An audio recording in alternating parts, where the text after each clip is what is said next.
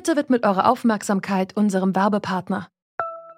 Die Suche nach geeigneten Mitarbeitenden kann viel Zeit in Anspruch nehmen, muss sie aber nicht unbedingt, denn man kann sich helfen lassen.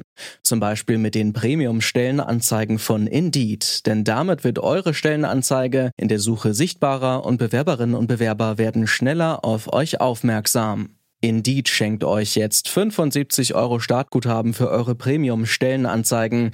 Klickt dazu auf den Link in den Show Notes. Es gelten die AGB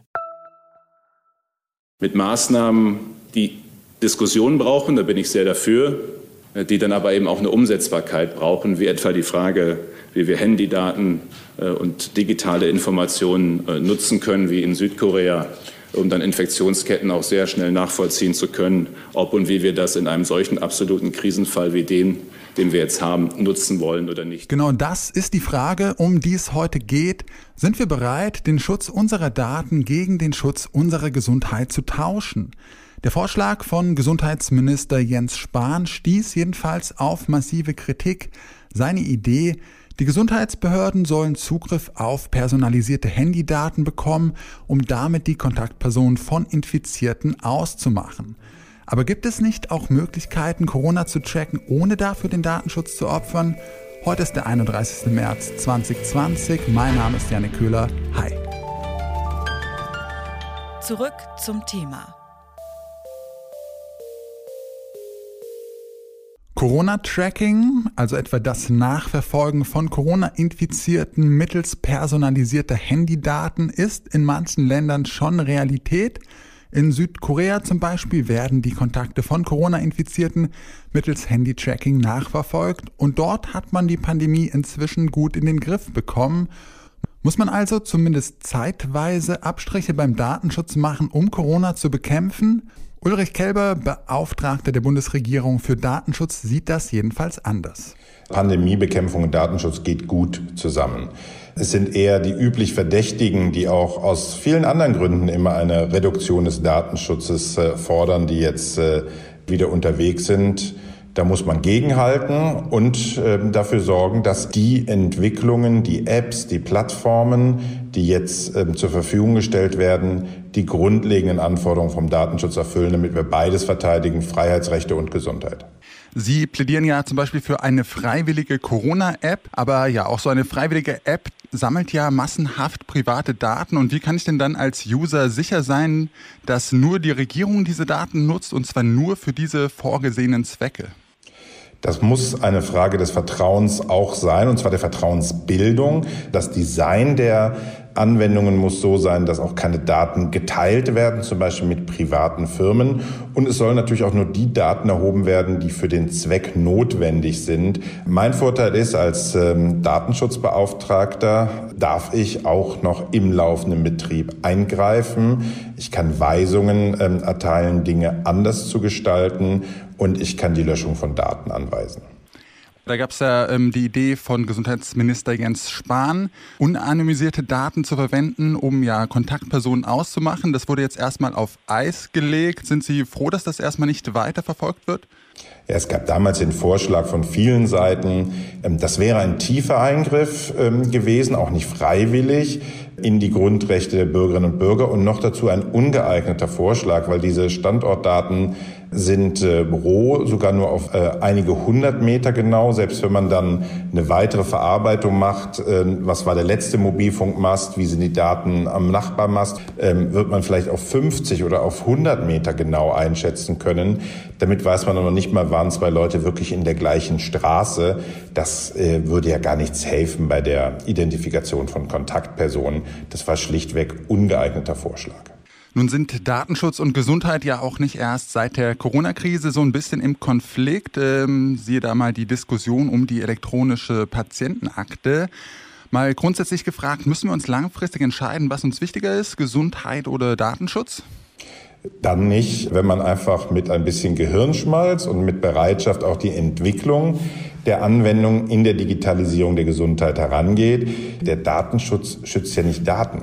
Er schützt Menschen und gerade Kranke haben ein Interesse daran, dass ihre Daten nicht wild in der Welt herumvagabundieren. Den Datenschutz sollte man wegen der aktuellen Gesundheitskrise also nicht gleich an den Nagel hängen, meint Ulrich Kelber. Aber vor allem gesammelte Handydaten bergen nun mal ein großes Potenzial im Kampf gegen die Pandemie. Wie kann man dieses Potenzial denn nutzen und gleichzeitig den Datenschutz sicherstellen? Damit hat sich auch Johannes Abeler beschäftigt. Er forscht in Oxford zu Verhaltensökonomie und hat zusammen mit zwei Kollegen die Idee für eine datenschutzfreundliche Corona-Tracking-App entwickelt. Und mir hat er erklärt, wie die genau funktionieren soll. Ähm, die zentrale Idee dabei ist, dass um zu sehen, wer vielleicht jemanden angesteckt haben könnte, muss man gar nicht wissen, wo das stattgefunden hat. Das heißt also, egal, ob ich jetzt im Bus gesessen habe oder am Arbeitsplatz, es geht nur darum, dass ich in der Nähe von einem Infizierten war. Und wenn ich nur feststellen muss, wer neben wem gesessen hat oder wer neben wem gestanden hat, dann muss ich eben keine Standortdaten erheben. Und das ist die Möglichkeit oder das eröffnet die Möglichkeit, ein, ein Corona-Tracking zu implementieren, ohne sensible Daten oder jedenfalls ohne diese sehr hochsensiblen Daten, Standortdaten zu erheben. Die Möglichkeit, die wir vorschlagen, die basiert auf der, einer App, die es schon in Singapur gibt. Die beruht technisch auf Bluetooth. Die kann man nutzen, um zu sehen, welche anderen Handys in der Nähe sind. Andere Handys, die auch eine, diese Corona-App installiert hätten. Und dann braucht man also nur seine Standortdaten und weiß dann, ob man unter Umständen mit einem Corona-Infizierten in Berührung gekommen ist und kann sich dann entsprechend selber testen lassen, oder was? Es ist sogar noch besser als das. Es werden, wie gesagt, gar keine Standortdaten erhoben. Es wird sozusagen nur, das Handy merkt sich, welche anderen Handys waren in der, in der Umgebung. Und in der Umgebung heißt vielleicht innerhalb von zwei Metern. Und das muss dann ein paar Minuten aufrechterhalten sein, damit man jetzt nicht zu viele falsch positive hat. Wenn ich jetzt auf der Straße an jemandem vorbeilaufe, das ist halt einfach sehr, sehr unwahrscheinlich, dass ich mich angesteckt habe. Das heißt, was das Handy lokal speichern würde, wäre nur die ID von dem Handy von dem anderen Nutzer, der im Bus neben mir gesessen hat. Diese IDs kann man auch so gestalten, dass das unmöglich ist, das zurückzuverfolgen. Man kann diese IDs alle halbe Stunde ändern und so. Das kann man dann trotzdem nachvollziehen. Aber ich weiß nicht, neben wem ich gesessen habe. Niemand weiß wirklich, neben wem ich gesessen habe. Aber trotzdem besteht die Möglichkeit, im Infektionsfall die Kontaktperson nachzuvollziehen. Also mal angenommen, ich werde diagnostiziert mit dem, mit dem Coronavirus, dann würde der Arzt mich fragen oder die Ärztin würde mich fragen, können Sie bitte Ihr Handy mit dem zentralen Server verbinden? Und sage ich, ja, okay, das, das mache ich. Dann kann der Server entschlüsseln, mit welchen Handys ich in Kontakt war. Kann nicht, weiß nicht, wem diese Handys gehören, weiß nicht, wo das passiert ist, ob das jetzt im Bus war oder, oder woanders und kann dann allen diesen Handys einen Alarm schicken und zu sagen, hier, bitteschön, Sie waren in der letzten Woche irgendwo irgendwann mal in Kontakt mit jemandem, der sich jetzt als infiziert herausgestellt hat und können Sie bitte sofort sich in Quarantäne begeben und oder können Sie sich bitte sofort testen lassen. Okay, das klingt ja erstmal vielversprechend, aber das Ganze funktioniert ja auch nur, wenn sich sehr viele Menschen äh, diese App runterladen und dann nutzen. Und ist es denn überhaupt realistisch, wenn man das jetzt auf freiwilliger Basis machen möchte und die Leute nicht verpflichten will? Das Beste aus datenschutzrechtlicher Sicht wäre, wenn das alles freiwillig passieren würde. Das hat natürlich wahrscheinlich den Effekt, dass sich das nicht alle installieren. Ähm, das andere Extrem wäre, dass, äh, dass das irgendwie eine Art verpflichtende App ist. Wenn das freiwillig ginge, das wäre natürlich das Beste. Das wäre sicherlich die erste Möglichkeit, die wir entlang gehen sollten, die Leute eben zu, dazu zu bringen, das freiwillig zu installieren.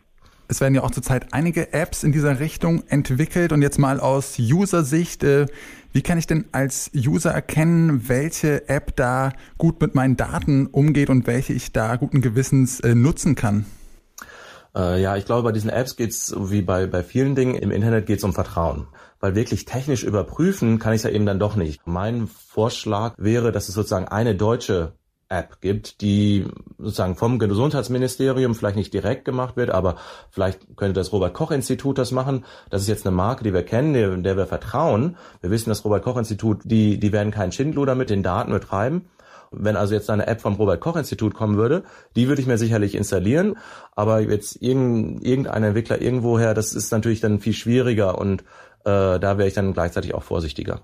Tatsächlich arbeitet das Robert Koch Institut gerade an so einer App und ähnlich wie von Johannes Abeler vorgeschlagen, funktioniert auch die über Bluetooth.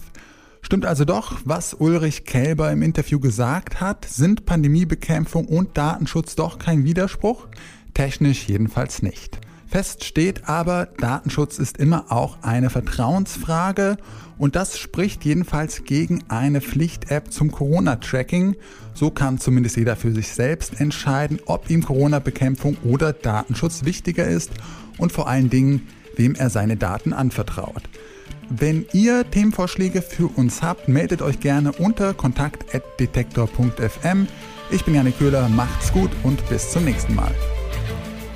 Zurück zum Thema vom Podcast Radio Detektor FM.